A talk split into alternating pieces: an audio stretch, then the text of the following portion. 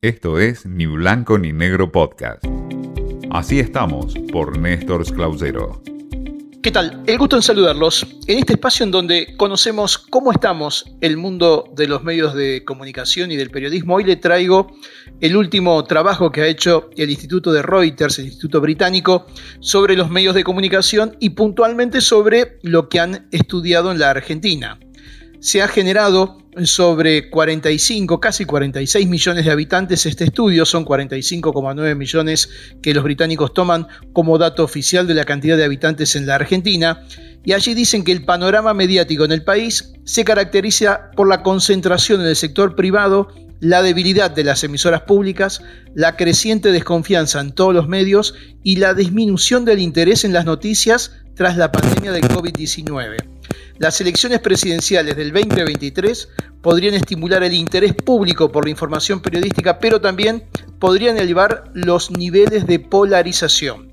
Este trabajo dice que en los últimos seis años en la Argentina el interés por las noticias ha disminuido sin cesar. Y fíjense este dato.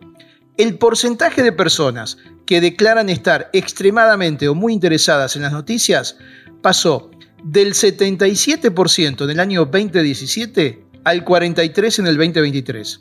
Y un 9% afirma que durante la semana anterior no ha consumido ninguna fuente informativa y casi la mitad dice que a menudo o a veces evita activamente las noticias. También el otro dato es que continúa en declive la circulación de los diarios de papel, los impresos. Clarín, el más vendido históricamente, reportó a finales del 2022 una tirada dominical de 150.000 ejemplares y el año previo estaba en 200.000. Si bien con los suscriptores logran tanto Clarín como La Nación aumentar sus bases, desde el punto de vista del papel, no, solo lo hacen en lo digital. La Nación está en 365.000 abonos. Ambos medios anunciaron que en este 2023 abandonarán sus tradicionales revistas dominicales, cosa que ya viene pasando, se convirtieron en suplementos y otros impresos tradicionales como Perfil, Los Andes y La Voz han mantenido sus muros de pago, lo que aquí no ha generado buenos resultados.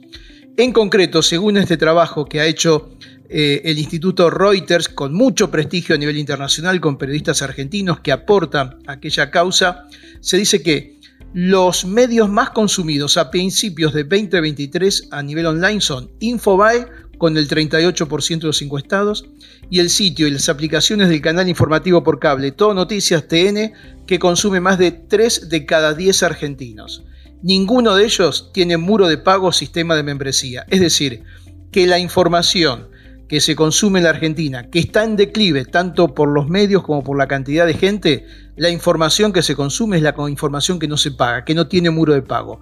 Detalles para analizar en este intenso y extenso eh, informe del Instituto Reuters sobre lo que ocurre, cómo estamos en el mundo de los medios de comunicación y del periodismo en la Argentina. Esto fue Ni Blanco ni Negro Podcast.